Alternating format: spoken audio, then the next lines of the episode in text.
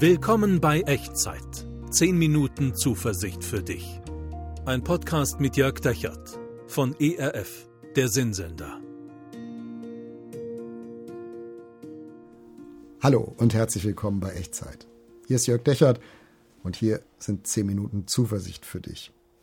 Heute würde ich mit dir gerne darüber nachdenken, wie lange das eigentlich dauert, bis aus dem Aufschlagen eines neuen Kapitels in deiner Geschichte, in meiner Geschichte, eigentlich eine neue Geschichte wird. Also wie lange es dauert, bis sich aus einem neuen Anfang tatsächlich ein Erfolg ergibt, ein neuer Strang unserer Lebensgeschichte. Weiß nicht, ob du gerne Kinofilme magst oder spannende Bücher, da gibt es ja oft das Motiv einer Heldenreise. Da gibt es dann den Held oder die Heldin, die wird so aus ihrem Alltag rausgerissen und in ein neues Abenteuer gestellt. Und dann ist ja auch nicht von jetzt auf gleich alles super, äh, sondern der Held, die Heldin, die müssen sich so richtig durchkämpfen. Das muss ja auch über 90 Filmminuten irgendwie tragen oder noch länger. Und dazu gehören dann auch Durststrecken und steinige Wegabschnitte und Kampf und Ringen und alles ganz schwierig und kurz vor Aufgeben. Und ich finde das sehr realistisch, weil unser Leben ist so, oder? Also jeder und jede, die schon mal versucht hat, zum Beispiel eine neue Sportart anzufangen oder ein neues Instrument zu lernen oder Gewohnheiten zu ändern, allein nur das, Lebensgewohnheiten zu ändern, pünktlicher aufzustehen oder gesünder zu essen oder nimm, was du willst. Wir kommen alle an den Punkt, wo wir merken, oh, ist gar nicht so einfach. Also es ist eine Sache, das überhaupt mal sich dafür zu entscheiden und einen Anfang zu kriegen. Da haben wir in der letzten Echtzeitfolge ja drüber gesprochen, wie schaffe ich das, einen neuen Anfang zu kriegen. Aber dann kommt die Langstrecke. Und die Langstrecke ist oft auch die Durststrecke. Und dann kommt so die Phase, wo es heißt, hey, bleib dran. Und das finde ich manchmal das Schwierigste an neuen Kapiteln, an neuen Dingen, das dranbleiben. Also bevor unser Leben so wirklich grundlegend anders wird tatsächlich und sich das in eine neue Gewohnheit einschleift, das, was wir da wollen. Vielleicht hast du das auch schon mal so erlebt. Hast schon mal was Altes losgelassen, ganz mutig, und hast was Neues angefangen, ganz mutig, und stellst jetzt fest, boah, ich komme unter Druck.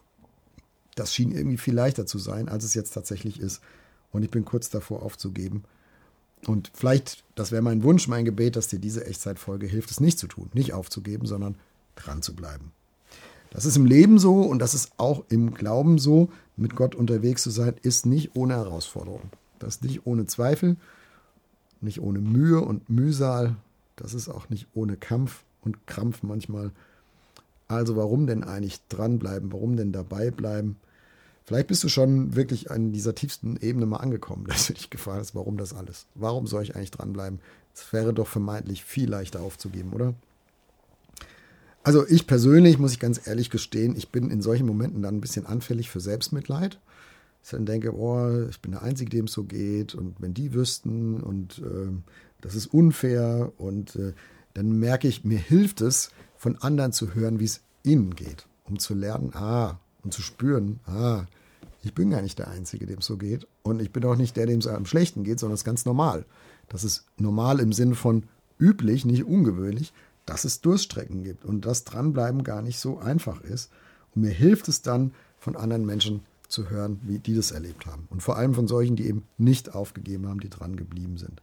Also mir hilft dann immer ein ehrliches, ja, es ist schwierig, aber nein, du musst nicht aufgeben, du kannst dranbleiben. Und diese Ehrlichkeit, diese Kombi, diese dieses Zusammenwirken von Ja, Schwierigkeiten werden nicht schön geredet und Nein, du musst nicht aufgeben, es geht dran zu bleiben, die brauche ich.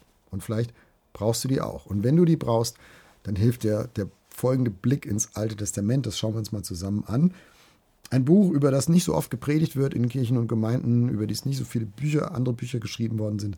Das Buch der Klagelieder, Kapitel 3, die Verse 22 bis 25. Also eine Sammlung von nicht Selbstmitleid vielleicht, aber von Klage, Klagen über ähm, Schicksalsschläge, über das Leben, über die Vergeblichkeit, die Vergänglichkeit, also die Schwierigkeit, dran zu bleiben, festzuhalten an dem, was man sich erträumt und was man gerne hätte und was positiv ist.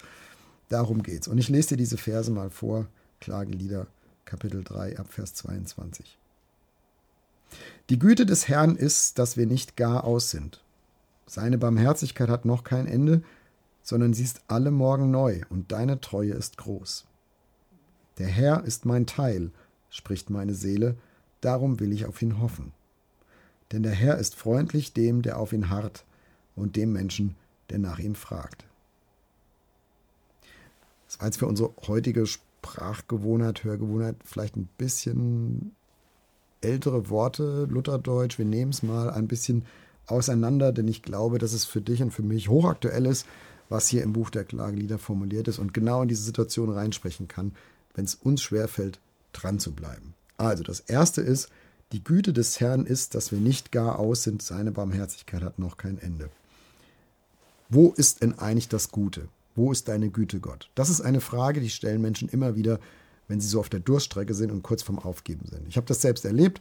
Ich versuche so jedes Jahr einen Halbmarathon zu laufen. Klappt nicht immer, aber immer gibt es diese eine Stelle, wenn ich es dann versuche, wo ich meistens schon relativ früh auf der Strecke denke, was machst du eigentlich hier? Also wäre es nicht einfach, jetzt einfach aufzuhören und einfach aufzugeben und dir die ganze Quälerei zu ersparen. Wo soll das denn noch gut werden? Was mache ich eigentlich hier? Kennst du so eine Frage? Vielleicht nicht beim Halbmarathon laufen, sondern bei anderen Dingen. Dann willkommen im Club. Wo fragst du dich das gerade? Was mache ich hier eigentlich? Warum soll ich daran festhalten? Wo ist denn hier das Gute? Wo ist hier das Güte? Die Güte. Und wenn du als Christin, als Christ unterwegs bist, dann fragst du dich das vielleicht auch mit Blick auf Gott. Gott, wo bist du jetzt eigentlich? Wo sollst denn du gut sein? Wo kann ich denn das dran sehen? Und ich sage, oder das Buch der Klagelieder dreht jetzt diese Perspektive rum und sagt, hey, du kannst, bist immer noch in der Lage, diese Frage zu stellen, oder? Also die Güte des Herrn ist, dass du nicht gar aus bist. Die Güte des Herrn ist, dass du da bist, dass du atmest, dass du sprechen kannst, dass du diese Frage stellen kannst, dass du dich damit auseinandersetzen kannst, dass du bis dahin überhaupt gekommen bist. Ist das nicht auch alles Güte Gottes? Und ich sage auf meiner Halbmarathonstrecke, ja, das stimmt. Da war so viel Training und da sind auch schon ein paar Kilometer hinter mir und ich lebe immer noch und vielleicht geht ja auch noch mehr. Also das ist alles noch nicht zu Ende. Ist das nicht auch Güte Gottes? Aber weißt du, wenn wir Güte Gottes verengen auf das, was wir unbedingt wollen, aber scheinbar nicht kriegen, nur auf das Defizit, dann blenden wir ganz viel von der Güte Gottes aus in unserem Leben, die auch da ist, aber wir schätzen sie in diesem Moment total gering.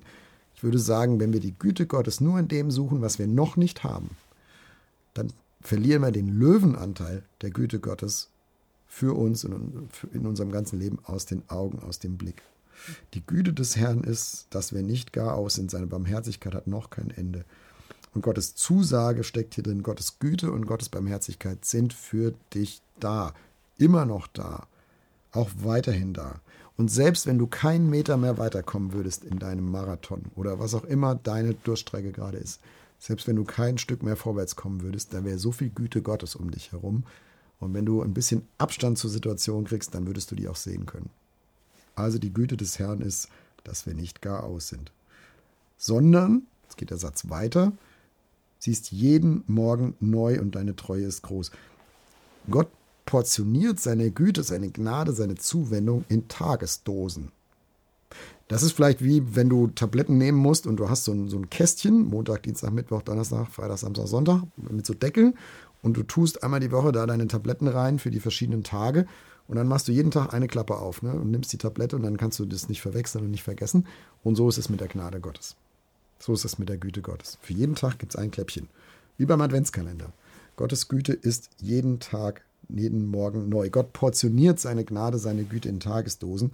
Du kriegst keinen Speicher für deine ganze Zukunft auf einmal. Auf den Halbmarathonstrecken unseres Lebens, da gibt Gott uns nicht am Anfang alle Kraft und das Empfinden aller Kraft und wir wissen, das wird auf jeden Fall für immer reichen. Nein, es ist Meter für Meter für Meter neu.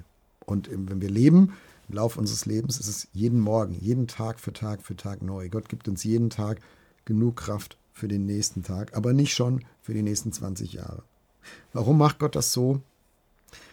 Gott erklärt sich da nicht, aber meine Theorie ist, Gott möchte, dass wir in seiner Nähe leben. Auch in der, in der Abhängigkeit von ihm, in der Nähe von ihm, zu ihm leben lernen. Aber das können wir nicht, wenn uns sozusagen das komplette Guthaben am Jahresanfang überweist. Dann können wir ja losziehen und damit machen, was wir wollen. Dann brauchen wir ihn ja nicht. Nein, Gott möchte gerne, dass wir die Nähe zu ihm erleben und leben und uns ihm vertrauen lernen und auch verlassen lernen. Er wird mir jeden Tag geben, was ich für den nächsten Tag brauche. Vielleicht war das gestern zum Beispiel ein harter Tag für dich. Du bist vielleicht von der Arbeit nach Hause gekommen oder es gab ein schwieriges Gespräch oder du hast gesundheitlich zu kämpfen. Und du fällst abends in dein Bett und sagst, boah, heute war echt ein harter Tag. Und dann sagen wir einander ja manchmal so zum Mut machen, ne? ja, morgen ist ein neuer Tag. Und ich glaube, dass da ganz, eine ganz tiefe Wahrheit drin steckt. Morgen ist ein neuer Tag. Und es ist deswegen eine gute Nachricht und deswegen eine tatsächliche Ermutigung, weil der morgige Tag von Gott kommt für dich. Und weil Gottes Gnade an jedem Morgen neu ist. Und egal wie der, hart dein Tag heute gewesen sein mag, morgen ist ein neuer Tag und morgen ist Gottes Güte wieder neu für dich. Glauben weiß das. Wer glaubt, weiß das und lebt das, lebt in dieser Gewissheit, morgen bekommst du eine neue Tagesdosis von Gottes Gnade und Gottes Güte. Aber das ist auch noch nicht das Ende der Fahnenstange. Der Text geht noch ein bisschen weiter. Da heißt es, der Herr ist mein Teil, spricht meine Seele, darum will ich auf ihn hoffen. Mein Teil, das ist ein bisschen altes deutsches Wort, gemeint ist mein Anteil. Gott ist nicht nur meine Hilfe, Gott ist nicht nur der Schenker, der mir immer wieder gute Sachen schenkt, sondern Gott selbst ist das Geschenk. Ich habe Anteil an Gott selbst. Ich finde das eine geradezu unvorstellbare Vorstellung. Und egal was so deine größte Lebenskrise bisher vielleicht gewesen ist, wenn du mal überlegst, was hat dir mehr bedeutet? Dass dir ein Mensch konkret geholfen hat? Oder dass ein Mensch mit dir in diese Situation reingegangen ist und gesagt hat, egal was du brauchst, egal ob ich dir helfen kann oder nicht und wie schnell, ich bin bei dir und ich gehe nicht weg. Ich bleib bei dir. Ich stehe dir bei.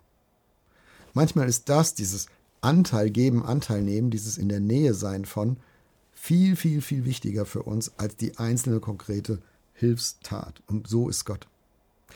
Gott ist nicht nur Helfer, Gott schenkt nicht nur jeden Tag neu seine Gnade für dich, sondern Gott gibt dir Anteil, gibt deiner Seele Anteil an sich selbst. Er gehört dir und du gehörst ihm. Und ich glaube, deine Seele und meine Seele. Unsere Seele muss das wissen, ganz tief unten, wenn wir Gott auf der Langstrecke des Lebens vertrauen können sollen. Unsere, meine Seele muss das wissen. Es geht nicht nur darum, dass ich jeden Tag so ein bisschen Hilfe von Gott kriege. Es geht auch darum, dass ich weiß, Gott ist bei mir und er bleibt bei mir und er geht nicht weg. Und ich habe Anteil an ihm. Ich bin mit ihm verbunden. Gott teilt sich selbst mit mir und mit dir, wenn du das willst. Also ich glaube, das ist ein ganz tiefes Geheimnis, dieses Anteil an Gott haben, wovon hier die Rede ist. Und daraus speist sich dann das Letzte in diesem Text, denn der Herr ist freundlich dem, der auf ihn harrt und dem Menschen, der nach ihm fragt.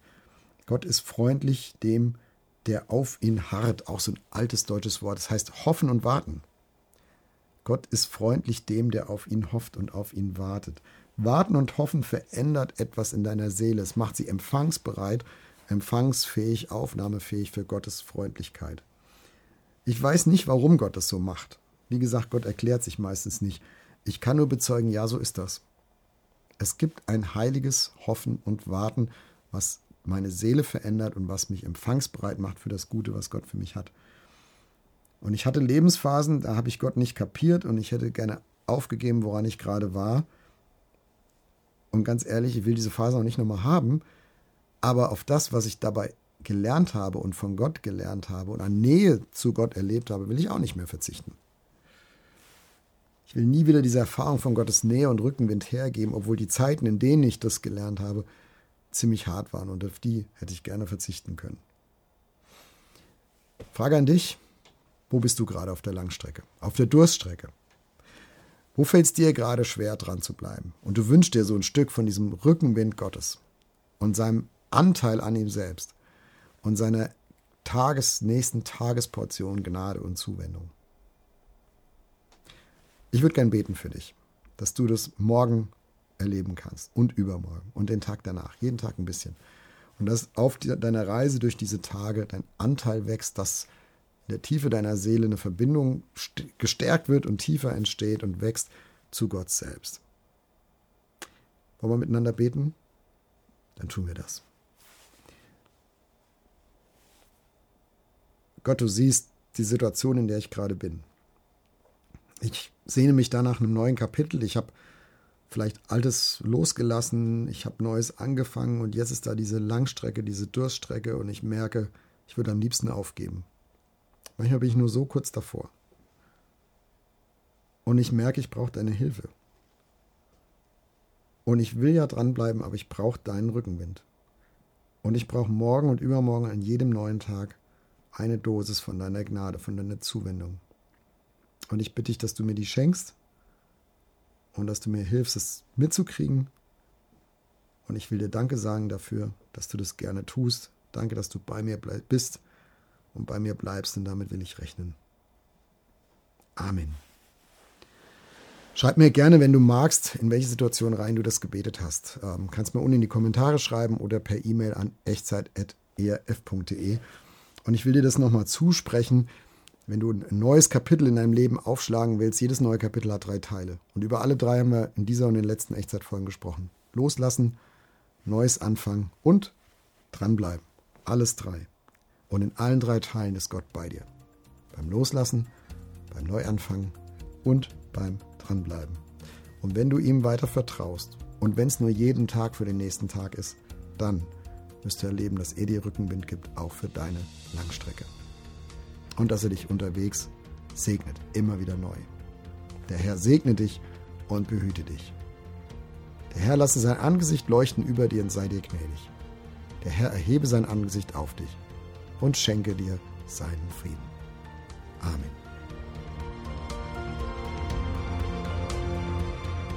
Das war Echtzeit. Zehn Minuten Zuversicht für dich. Ein Podcast mit Jörg Dechert von ERF, der Sinnsender.